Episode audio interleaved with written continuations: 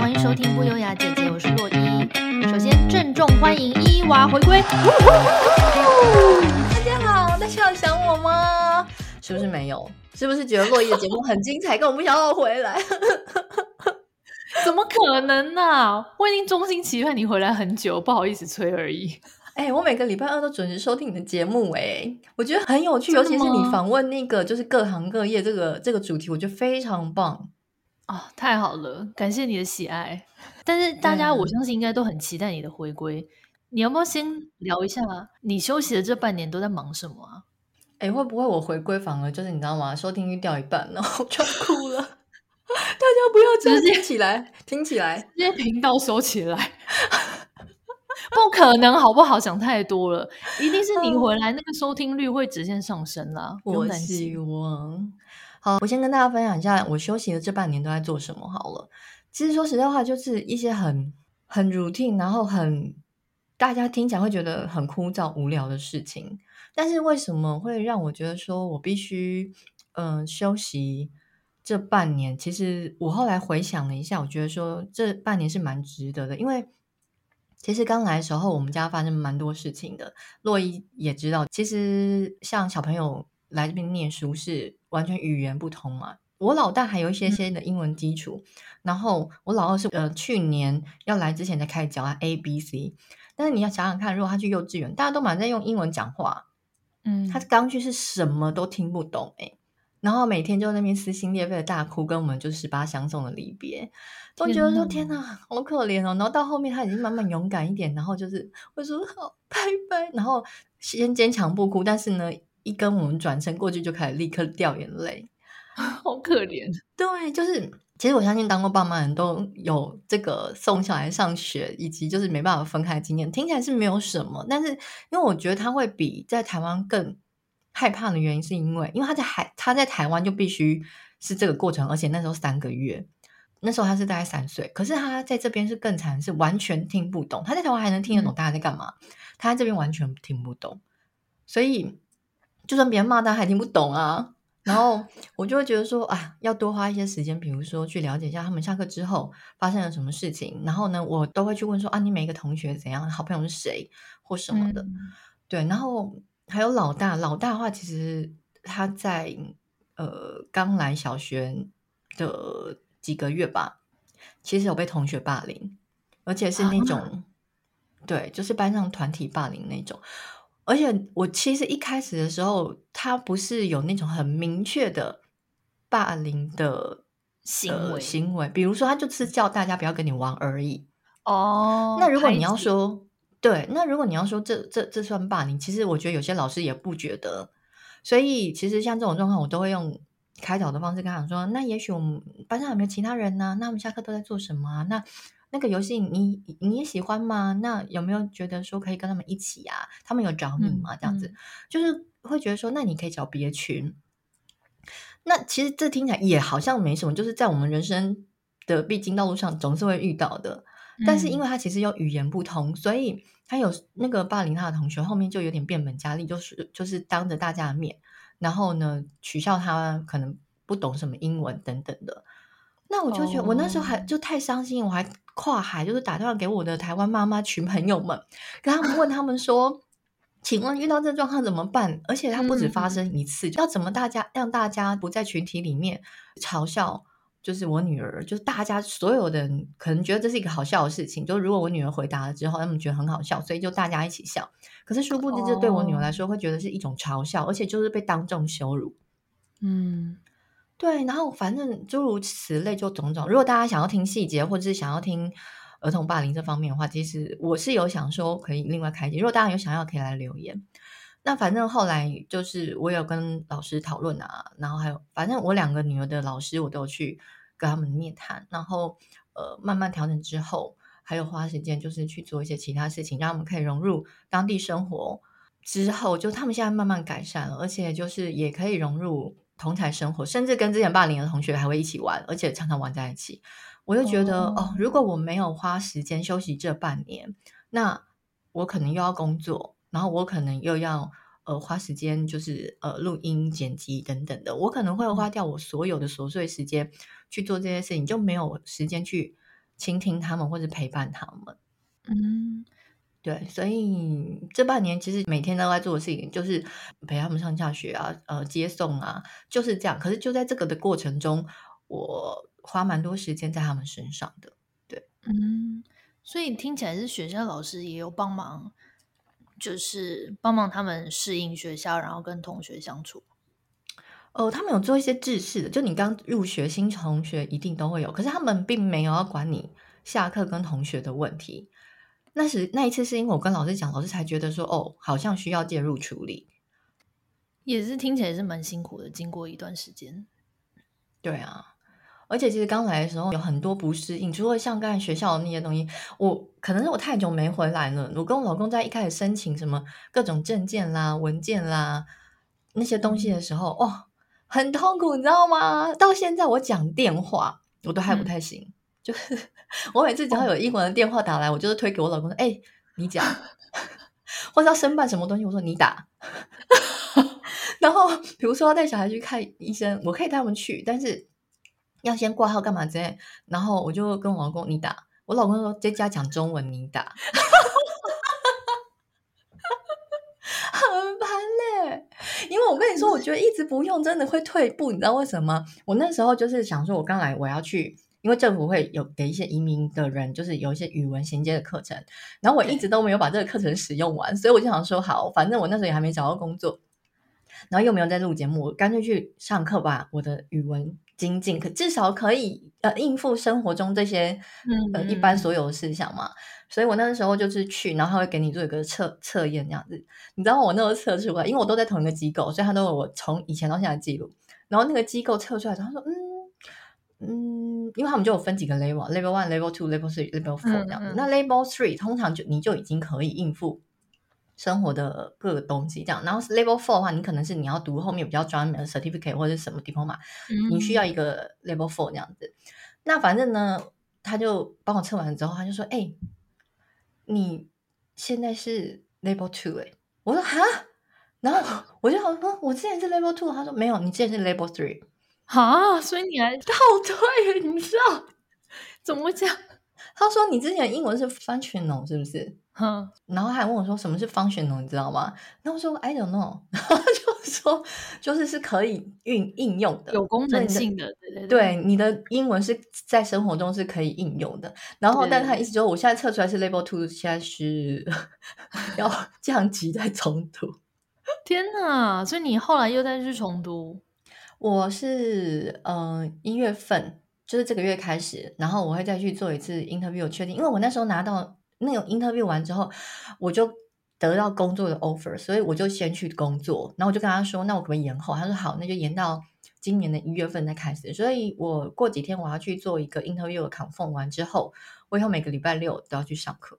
嗯，对，就觉得天哪，还退步。可是我说真的，英文在电话上讲，真的有时候会很不清楚，欸，是不是？就是啊，所以不能怪你啊。而且我跟你说，澳洲这边，嗯，我想加拿大也是啊，反正就是各国人种超级无敌多的。哦，我每次只要接到那种印度腔的，我真的是天 不懂，叶公家回，真的会听不懂。而且你就算请他重讲一遍，一样听不懂，一样听不懂。然后我跟你说，我妹多少，她跟我讲，因为这边我刚来的时候发现，天哪，哎，这边诈骗电话、诈骗讯息、诈骗各式各样超多的，超级无敌多，比台湾还我收到还多这样子。对，我。然后呢，我就有时候就会接到那电话呢，我都我都会很不爽，就把它挂掉。然后我妹就说：“你干嘛挂掉？”我说：“他诈骗呢、啊。”他说：“没有啊，嗯、你就跟他练英文呢、啊。”我妹都会跟他练英文，然后就就一直问他问题，想说：“哦，我有听懂了。”然后再好，你要讲什么？超好笑的，诈骗集团的另类使用方式，对，因为他就是不厌其烦要让你懂，你知道，他就是一定要让你懂，他才能诈骗你，所以他就会一直跟你解释。这个很棒，这个很棒，我觉得蛮好的。哎呦，笑死了！好了，所以感觉你这半年就是，虽然说美其名说频道休息，可是完全没有闲着，嗯、就做了一堆事情，这样。对，而且我还上班，上班这个等一下可以分享。好，那刚刚听完了那个伊娃的近况分享啊，这一集呢是不优雅姐姐第二季的第一集。嗯，其实我们两个这段时间都累积了很多主题想要做了，那再加上伊娃举家搬到澳洲展开新生活也已经半年多了，所以呢就催生了这一集的主题。我们想要聊聊，就是每个人在变成大人以后，一定都会面对的人生抉择，那就是我该留在舒适圈呢，还是要跨出舒适圈？该怎样选择人生才不会后悔？那请伊娃先跟我们分享一下这集标题的由来，为什么会说你按下了吗？那颗人生奇妙旅程的开关。嗯，你刚有提到该怎么选择人生才不会后悔。其实我是觉得没有什么不后悔的决定，就是你做任何的决定都有可能后悔，因为你在做那个决定的当下，你是非常坚信我就是要做这个决定。但是，你做了之后也是有可能后悔的。嗯、所以我觉得很多人他们就是太，包含我，其实我觉得我也是有一点这种个性，就是我我每次要做一个决定之前，或者我真的要做一个行动之前，我都要考虑好久，我都会想各个方面，说我这样做对吗？那会不会产生什么问题？那我真的要这样做的话，会影响什么？就想很久，就要想说不要让自己后悔，嗯、要很谨慎做这个决定。可是其实，如果你不勇于去尝试，你永远只是存在在幻想当中。你的下半生就是有可能会后悔，比如说你过了那个能够好好去做这件事情的那个时机的时候，你下半生就很有可能在后悔说，说我当初为什么要退缩，我为什么不去做？嗯，对，就你也没办法再弥补，那你就心里就是永远留一个遗憾，就是你只要不开始，永远就不会发生，不管是好的发生、不好的发生，或是怎么样，就是一定要发生。所以我觉得，如果你去做一个未知的事情的时候，其实就有点像开盲盒，就是你会不知道说他会把你的人生带到哪一个方向。嗯，我举一个很 我自己自身的例子，就是在十二年前我刚来澳洲那个时候，其实我刚来澳洲那时候，我的英文程度我不是像我刚才说那 Level Three，是在更之前，所以那时候英文程度还更差，就是可能跟现在差不多啦。对，然后反正你可能要找一些英文工作，这种就会觉得说，好像没有办法在这边找到一个比较当地像样的工作，比如说像台湾一个正职、基本文书什么的，觉得比较难。所以呢，那时候我丢了蛮多的工作，都有点碰壁。之后，后来我就是看到报纸上有在争一个呃什么类似居家保姆的工作。嗯，你要想看，我一个二十几、二十出头的女生，然后。去争居家保姆，我那时候去丢之前，嗯、然后我妹跟我姐都说：“你干嘛做这个啊？你就说，她说你再找找啊，或者是你念了书之后，对，考了个什么证照之后，你再你再来找没关系。可是因为那时候可能就会觉得说，哦，经济上面就是需要用钱，然后又觉得说，可能真的要找到的话，也要很长一段时间，不如就先做这样子。我就怀着忐忑的心情，而且你看居家保姆还把我履历弄得很正式，这样的。然后丢给对方，寄 email 给人家，结果呢，就是后来我就收到一个回复，他就打电话来跟我讲说：“哦，我有收到你的履历，那其实我觉得你这个职缺好像不太适合你，耶，嗯，你要不要考虑另外一个工作？”我说：“什么工作？”然后他就说：“我看了一下你的经历，呃，可能有呃业务啦，或是行政啦，或是行销方面间，你要不要去做？我弟弟在这边有开一间公司是，是呃亚洲的食品。”进出口公司，他们刚好在缺一个文书工作，这样你你有兴趣吗？然后想啊，怎么那么好？就是我本来是要应征居家保姆，结果 他就介绍我我去那边面试，然后面试之后就上了，所以也太妙了吧？对，就是谁会想得到说你本来是要应征居家保姆，结果居然上了一个就是你其实，在台湾也觉得很适合做的工作，因为它就是一个进办公室的，对，对其实跟我之前做是很 OK 的，就是所以。如果你不去做这个尝试，你永远不会发生后面的事嘛，嗯，对不对？没错。而且我跟你说更妙的是哦，因为这间公司其实它后来在当地发展的很好，算是澳洲，因为它在其他州也都有进出口，什么雪梨、墨尔本啊，所以它现在在澳洲算是前几大的呃亚洲进出口食品公司。然后因为我我那时候做一阵子之后离开要回来台湾，因为都还有保持联络。然后那时候我知道我前老板那边就是有缺男生的工作，我还。问他说：“哎，那我弟弟如果要去工作的话，就是方不方便这样？老板说很欢迎啊。就后来我弟就进去，然后我弟坐一坐之后，可能老板就觉得我们家表现不错，他就问我弟说：“哎，我们现在有缺文书，你你姐姐，我就三姐，就我们家老三，有在找工作吗？要不要来做？”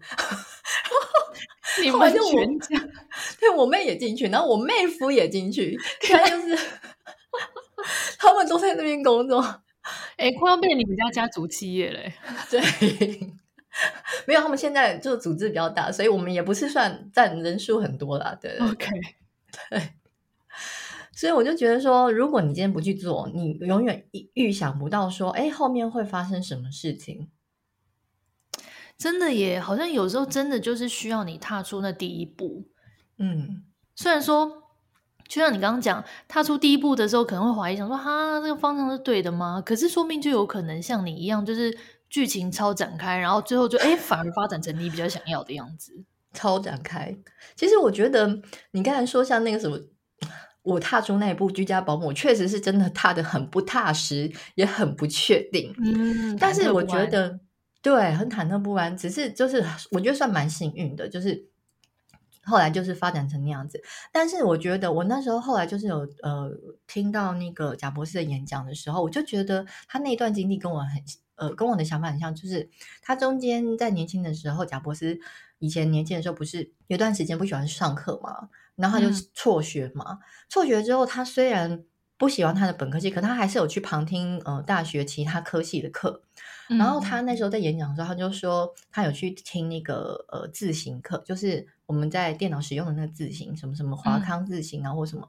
然后他就说他上了那个字型课之后，他就觉得说哦，对他影响很大，所以他就会开始注意这些就是字字体上呈现的细节。这也是为什么后来他在设计 Mac 的时候，就是在 Apple 系列的产品里面的时候，他都会很 care 这个文体上的优美，他就把它应用在设计。这个界面上面，所以这就是为什么我们使用 Apple 的电脑，然后比如说像你去公司的时候使用 Windows 的，所以就是很同时在使用两个系统的时候，你就会真的确实觉得说，哦，你在使用上的界面看起来真的就是 Apple 漂亮很多。嗯，对，他就是说，虽然说他那时候翘课，那他可是他因为有去做这些事情，那他虽然那时候去上的时候，他也只是兴趣，他可能也不知道说这对。他的未来有产生什么样的影响？可是你看，他就是在他后面去设计电脑的时候，他就可以运用到做这些事情。所以我就觉得说，其实有时候你有这个想法，你就去做嘛。因为有时候太多停留在想的时间，你根本就是什么都不会发生。对。可是如果你去做了，有可能你哎，你可能就技能 get，就莫名就 get。像我年轻的时候，像我年轻的时候，我就是很常打工。我不知道你记不记得。我知道你做过各式各样神奇的工作，对，真的是各式各样神奇的工作。分享一下有做过哪哪一些好了，反正像什么店房啊、街坊啊、市调啊，然后可能餐饮店啊，然后什么衣服店、服装精品店啊，甚至是甚至是酒醋啊，或者是反正很多种我都有做过。然后像我那时候就会觉得说，做那个店访啊、市调其实真的很无聊，而且就是。很辛苦。如果你是电访，可能还好，因为我那时候是去那种就是比较大型，像类似 Nielsen 那种市调公司，哦，所以他其实我在里面就有学到说，哦，其实如果你今天要访问一个人，或者是你要了解一个人想法，你在问卷上的设计，你可能必须要呃深入浅出，然后你是要有什么样的逻辑性去呃衔接，就会觉得说很妙，因为其实他们都会跟你讲说，哦，你可能在。多久时间内你一定要问到哪题，不然可能客人就会失去哦、呃、耐心，对等等的。其实我觉得这个对我来说影响很大，因为我后来的很多工作，不管是你今天是呃销售员啦，或者是你今天是行销啦，其实这些东西呃有关于呃心理层面的学习跟消费者心态，我觉得这个都会运用到未来我工作上的内容，所以我就觉得说，哎，很妙哎！我以前在打工的时候，我没有想过说，哦，这个东西是。跟未来我要做的事情是有关联的，而且还帮助到你。对，你就会，因为其实如果你今天是一个完全一张白纸社会新鲜人，那你遇到一个工作的时候，然后老板说好就交给你去做，你根本不知道从何做起，你不知道有哪些方向，你不知道有哪些方法。可是因为我有做过一些打工，然后可能他们那时候就是有学习一些方法，学习一些技能，就会试着用各个不同的方式去试试看。哦，那也许我可以用这个方式去试试看，这样子。嗯对，就觉得很妙。哎，那当年会很容易被挂电话吗？还是那个年代还是会有？我想说，以前比较没有诈骗电话，会不会大家比较愿意听你问问？哦，如果跟现在比起来，确实是就是比较没有在挂电话，因为大家还是会有点 care 礼貌这件事情。哦，可能你会感觉到他第一通就第就是第一句话接起来就已经很想挂，可是可是他可能还会有点不好意思，想说直接给你挂掉，有点太没礼貌。所以有些人就是还是会应付你几句，oh. 所以你要赶快抓住那一段时间切入核心。如果你很慢，还那边跟他就是慢慢问、慢慢问，他就会觉得哦，不行，我这你这太久了哈，我我可能时间现在没办法，嗯、你就把它关，那那份问卷就无效啊，真的，你就浪费了很多时间。对，哎、欸，所以十几年前的。社会风气跟现在真的也是差很多哦，变化完全不一样。我觉得现在的人一定要冷漠一点，不然你看就很容易被诈骗。你看前阵子那么多人被诈骗，我真的看了我觉得很夸张哎。哦，你说柬埔寨什么的，还有一些台湾的啊，我都觉得说这些人好过分哦。嗯，真的大家要很小心哎。可是呼应到你刚刚前面讲说。就是虽然你觉得你在做那件事的当下，你不觉得说这件事以后会会不会对你有帮助，你就做了嘛？嗯、你只是为了做而去做，嗯。然后我就想到，就是之前我有看过一个故事，反正就是有一个好像美国还是哪里的学者，他就分享说，他年轻的时候有一次去好像考古，然后他就认识了一个。呃，年纪比较大的一个，感觉也是一个学者，然后他们就聊天，然后那学者就问他说：“哦，那你就是你之前的学术背景是什么啊？”这样子，然后他就说：“哦，其实我学过很多东西，可是他就有点不好意思，他就说：‘哦，我学过很多东西，我就是做过很多不同的事，可是好像都没有什么专精的。’他就这样讲，他自己觉得有点不好意思。嗯、然后对方那个长辈就跟他说：‘为什么你要觉得不好意思呢？’他说：‘做过很多事情很棒啊。’他说：‘代表你当时有那样的兴趣。’去让你去尝试那件事情，可是你尝试之后发现那不是你喜欢的，那也没关系啊，你还是会从那件事当中学到一些经验。那这些事情在日后不管对你有帮助也好，没有帮助也好，那都是你生命中的一个养分。这样没错，对对，我就觉得像我自己也会这样说哈，我要比如说对什么有兴趣要学吗？会不会学学又放弃？嗯、放弃之后就是会不会很浪费时间什么的？但是想想好像就是也没差啊，嗯、就浪费时间有什么关系？你你还是去在。想的时候，你也在浪费时间呢。你在浪费时间空想，还不是在浪费时间？真的，对啊，那就不如去做啊。嗯。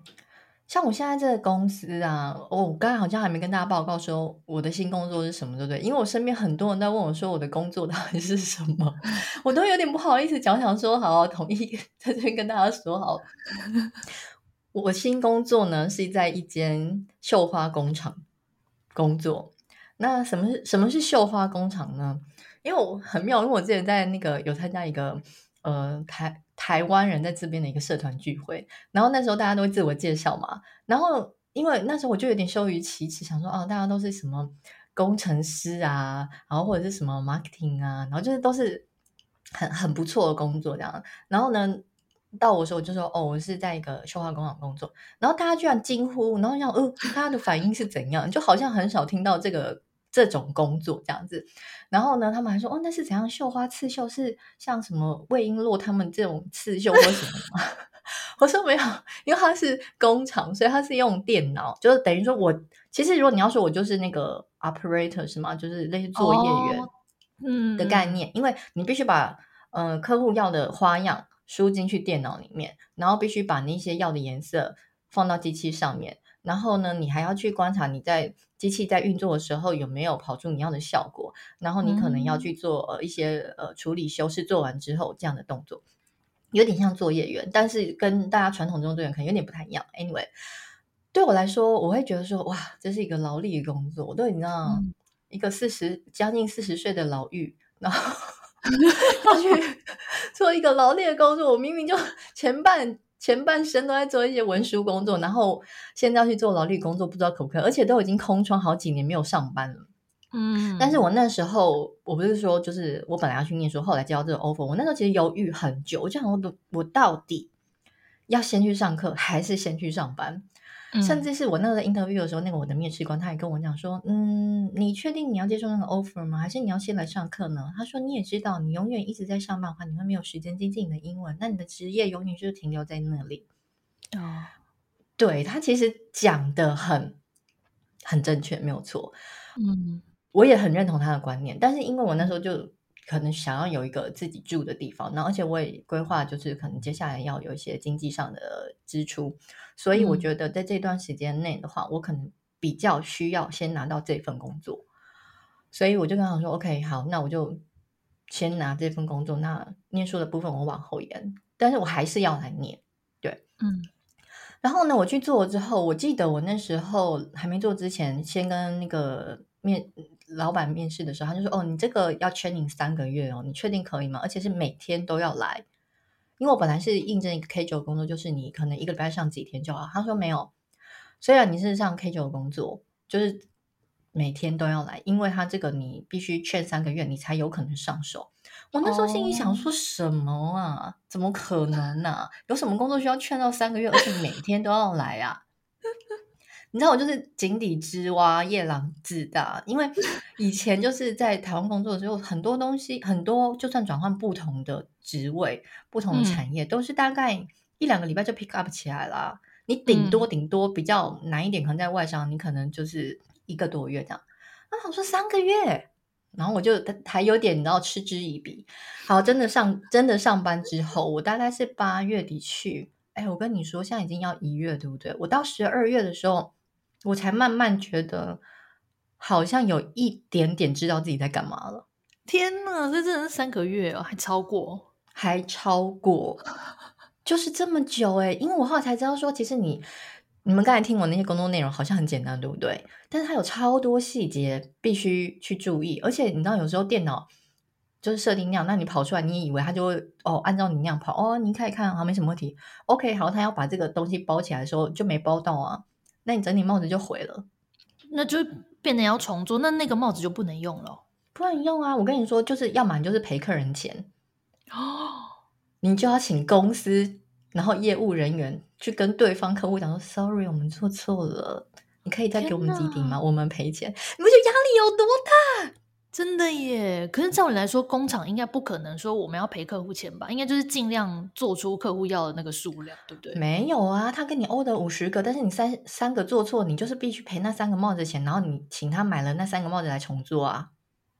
哦哦，OK OK OK，对。公司是不会叫我们自己本人出钱，对，但是他就是你必须要去跟公司讲说，嗯，sorry，就是对啊，压力好大哦，对，然后我就很害怕，然后我要么好，另外一个处理方就是你把它拆掉，你把刚刚缝上去那些全部拆掉，然后拆掉之后试着再重做，看能不能就是我就是把它把它变成就是 OK 的这样子，但拆掉的时间应该比做的时间还要长吧？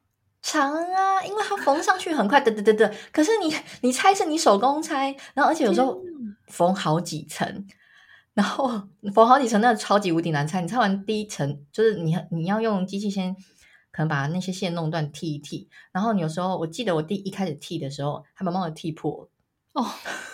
那这真的 剃破什么就都不用说了，也不用补救耶。对。然后我还曾经就是之前就是做一做帽子，然后呢，帽子有时候要做左边右边嘛，然后呢，我记得我把左边做完，他要转过去做右边的时候，我就听到，我就经过机器的时候，我又听到其中一台机器帽子撕破的声音，哦，就是很可怕，天哪！对，而且我跟你说那一天超惨的，那一天那客户还直接就因为那个是急单，然后他还跑来问说，哦，什么时候可以拿？然后他就现场就看到我那个破掉帽子。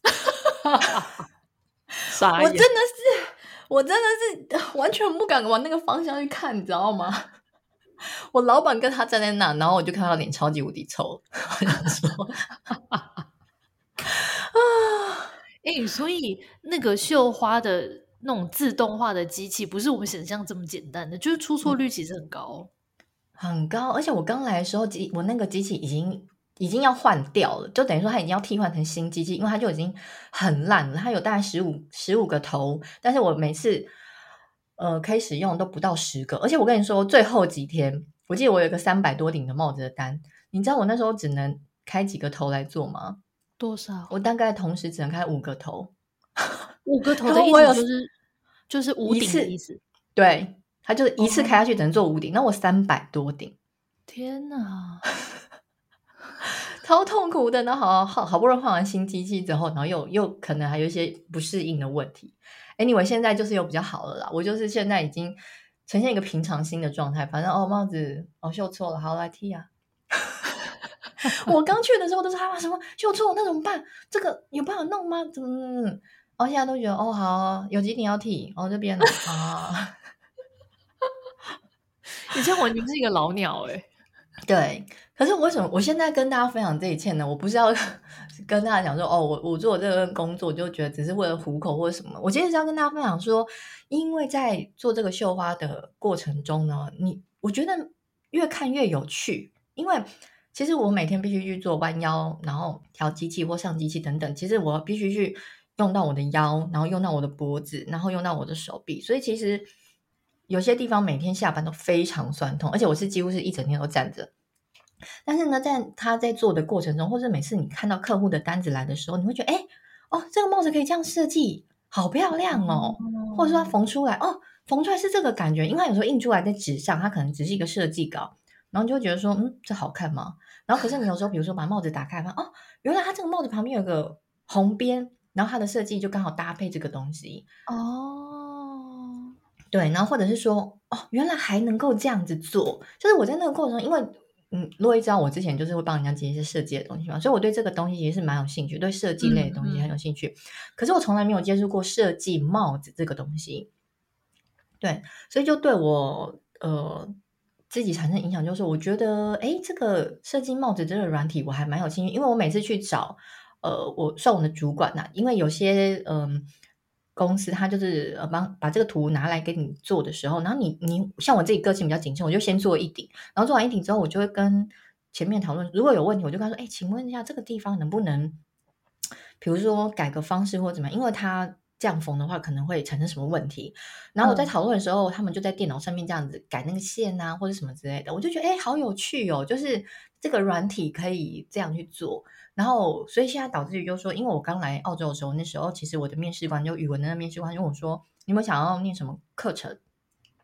那我就说：“其实，嗯，我不，我现在没有特别想要念什么。那我在台湾的话，都是 marketing 啊，或 admin 啊这种，就是比较文书类的。”好像说也是可以啦，但是就是呃，你可能要确定方向这样子。可是说实在话我的命啊、marketing 啊这些东西，在台湾我是常做没错。可是其实我自己内心都还蛮想要做设计类东西。所以我现在就是对我自己来说，我可能会有点考虑说，也许我念完基础的语文课程之后，要念一些专业科目的时候，那个帽子设计软体这个东西，也许也会是我列入考虑的一个专业项目之一这样子。哎、欸，很酷哎、欸！就到已经三十几岁，快四十的时候，竟然人生的那个职涯的领域还可以转弯呢，那算蛮强的。那我觉得，我觉得其实就是不要给自己设限，因为我之前就是一直把自己绑在就是那种文书啊那一类，marketing 啊或者内勤，那我就觉得说，哎、欸，其实这个也很有趣啊，就是而且这个工作其实在，在呃。澳洲的那个呃工作的环境是还 OK，因为他不太需要什么加班干嘛什么，也不会有什么急件，就是真的都是配合客户的。只是说可能职圈够不够多，我可能还要再做一些 search，就是说真的读完之后能不能靠此为生这样子。哦，对。而且像你刚刚讲，你你现在已经进阶到你可以去发现说，哎，怎样改说不定会比较好。你现在已经可以，你已经进步到可以这样。我还没有办法进阶到说，我跟他说怎么改，而是我会发现这个问题，说，哎，这个这样子它缝出来会有产生这个问题，有没有什么方式？我是寻求帮助，可是就在看他们改的那个过程中，嗯、就觉得说，哦，还不错，而且设计出来的那个内容为什么？而且有时候我看那些帽子，我都想说，哎，如果是我的话，我可能会觉得也可以怎么样设计这样子，对，就觉得不会，对我就没有那么无聊，因为我同事们呢，全部都在划手机，然后 因为他们。他们都老鸟了嘛，然后在等机器的时候，他们就真的就觉得没事做，他们也不会想要看一下就是有关工作量，他们就真的是在划手机团购啊，干嘛什么的。对，就真的是只有你把它当成一个，就从一个不同的观点，从设计的观点去看。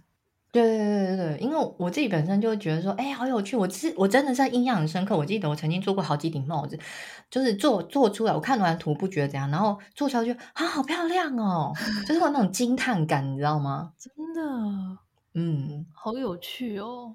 对，嗯，所以应该就是说，有时候就是不能害怕，然后要勇敢去尝试一个不同的领域。哎，但是伊娃，你是不是本来从以前到现在，你就是一个你自己想好的方向，你不太会受到别人影响的人？就比如说，我随便举例啊，我今天决定我就是要去中孝东路，然后可能旁边有五个人跟你讲说，嗯、不行不行，中孝东路人太多太塞车，你不能去。可是你已经决定要去，你就是一定会去的人，你不会管别人。他说哦，好，那我去基隆路好了。你不是这种人，对不对？嗯，我年轻的时候绝对是听不进去别人在说什么。老了之后，有可能会有点觉得说，哦，听听看有没有道理。就是如果这个他们讲的我觉得合理，我也是会试着转弯或是改变。对，因为我有时候其实还蛮羡慕像你们这种人，就是自己决定了一个目标之后，嗯、不管别人怎么劝退，你们都完全不会动。因为我想要分享一个故事是，我觉得因为我自己本身其实是一个相对保守的人啦。我就从小就是那种很听爸妈话的乖小孩，然后就很羡慕很多人，就比如说像年轻的时候的你，就是不顾一切去追求自己理想。比如说家里父母兄弟姐妹全部反对他，不管我就是要我要学什么，我就是去学这样子，我根本不可能做这种事。然后我就是还蛮羡慕这种人的。为什么我会这样讲？就是我记得那时候我呃。应征上了一份工作之后是还蛮好工作，然后是我表姐介绍的一个外商工作，嗯、这是很年轻，大概二十出头岁的时候，嗯、然后我才去这间公司不到一个月呢，因为我在进公司之前，其实我有那个申请国外的学校，就是美国的那个纽约大学，嗯、然后我就是我表姐介绍我这间公司之后呢，我去了一个月，哎，我收到纽约大学的通知，那时候我申请硕士，然后他通知我我过了。我被录取了，我可以去念硕士了。然后我记得我进公司是三月，然后开学是九月嘛。那等于说，我若真的要去念书的话，其实我没有做个一个一两个月，我也得差不多辞职，然后可能，比如说你七八月就要搬去美国，然后可能开始找房子、找宿舍什么有的没的。嗯，然后那时候就跟我妈讲这件事，我说怎么办？可是是表姐介绍的，因为那是表姐的私人人脉。然后对我来说，我就会觉得好像对他很不好意思。嗯、然后后来我还问了我表姐，然后我表姐就说，她就也也是有点就是嗯、呃、为难这样，她就说你还是先做工作会比较好吧。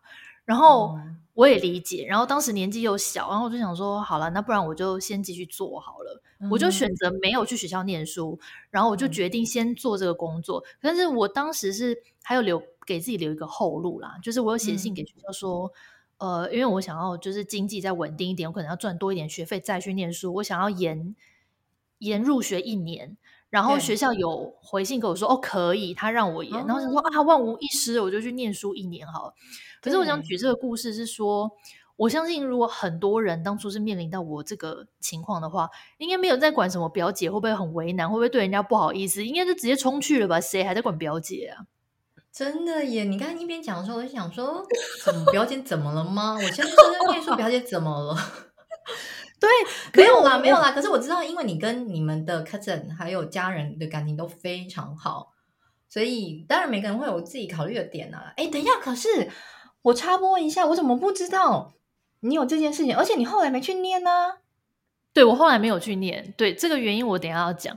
但是我就是在想说，嗯、因为这件事情是二十几岁的时候发生嘛，十几年前。然后我每次回头去看这件事，嗯、我都会觉得说，我当初要是脸皮厚一点，我不管别人的情绪或者怎么样，我第一年就去了。我就算进公司一个月，我会辞职，没没没什么了不起，我就去。对呀，才一个月还好吧？对，我如果真的当时就是去了，毅然决然，也许我现在又是一个不一样的我。因为为为什么讲回来说我隔年还是没有去的原因呢？是因为呃，隔年的应该说我进这间公司之后，到了好像年底还是什么吧，我又交了一个男朋友。然后当时是、哦、算是我人生中第一次的热恋，因为以前在高中、大学的时候，我真的都还好，我没有到就是你知道那种奋不顾身的热恋的感觉。嗯、我每次看那种爱情片，我就想说，有那么夸张吗？就有可能爱成这样吗？嗯、我想说，这都太浮夸。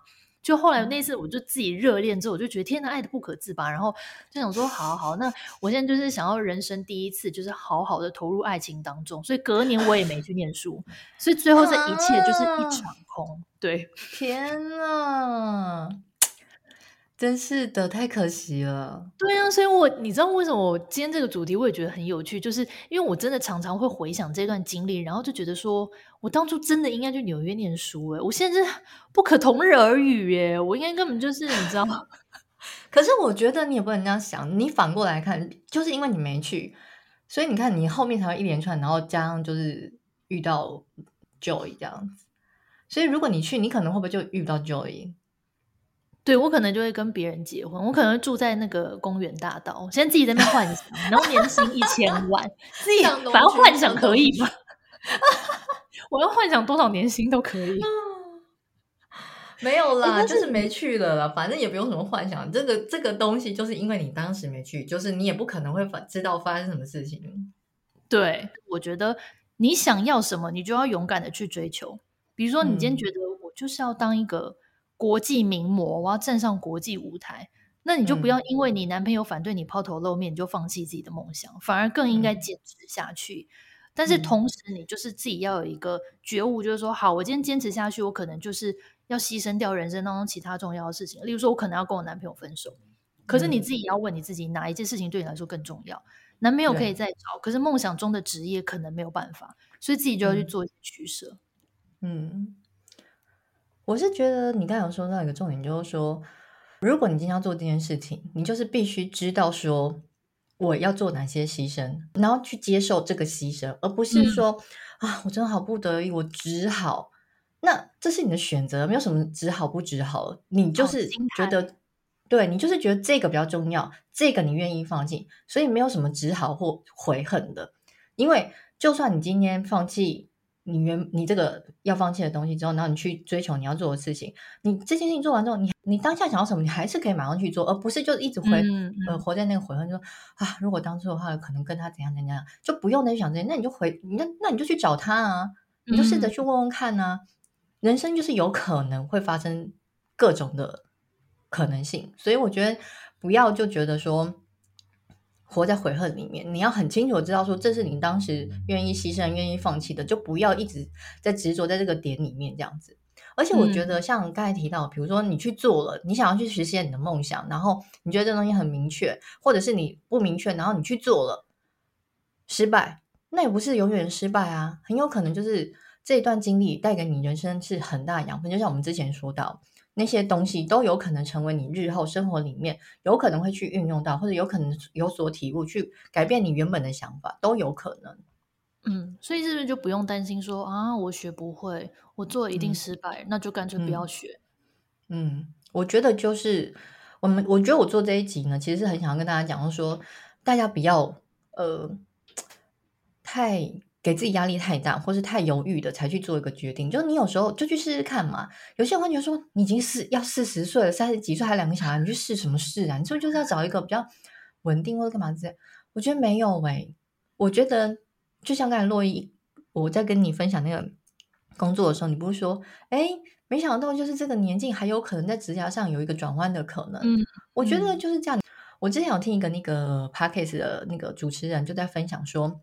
看他他在讲那个创业者的成功创业者的年龄大概都落到几岁？因为不是这几年来很多看到那种什么年轻的创业者嘛，对，然后好像都很成功啊，什么祖克伯啊，什么有有的还有像那个 NFT 之前的那个很多创办人都很年轻，大家就觉得哦，那现在是创业是不是要趁早趁年轻这样子？我觉得没有一定，但他们就是愿意。嗯，赶快投入去做自己想做的事情，很积极。我觉得这些都不是问题，对，也都很棒。可是呢，他们就是发现那个调查之后，哎，其实后面就是他们去追踪很多的企业，在可能五年、十年或者是十五年这样子的发展的时候，发现说，其实能够撑得比较久的创业家的年龄大概在四十几岁哦，真的到五十几。对，天哪，这句话划重点，是比大家想象中的老很多。对。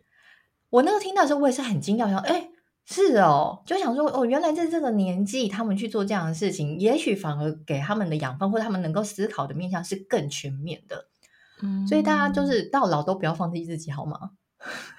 真的就是勇敢 去尝试，不要怕自己啊学不会，或者是万一失败很丢脸，就是丢脸就丢脸了，管他的丢脸啊！至少我愿意尝试啊。嗯，真的，嗯。好，今天这一集呢，是我们第二季开播来的第一集，就是给大家一些正能量，嗯，呃，鼓励自己，也鼓励大家，就是勇敢尝试，然后不要害怕，这样子，嗯。那今天的节目就到这边喽。顺便跟大家宣传一下，从一月份开始呢，每周四播出的每周闲聊第二季暂定会持续的播出。还说大家如果觉得就是不用录的话，我们也可以不用做。就一个礼拜没有想要常听到我们讲话，就是一次就够了，也没关系。对。还是说，如果你们觉得闲聊也很好听的话，记得来留言告诉我们，我们到底有多懒散。真的，各位，我明明就自己不想录，还怪在听众身上。哦，那如果你喜欢我们的频道，请帮我们按赞并给我们五星评价。还有我们的赞助方案持续开放中，欢迎到 Mr. Box 还有 First Story 看如何赞助。那下次见了，拜拜，拜拜。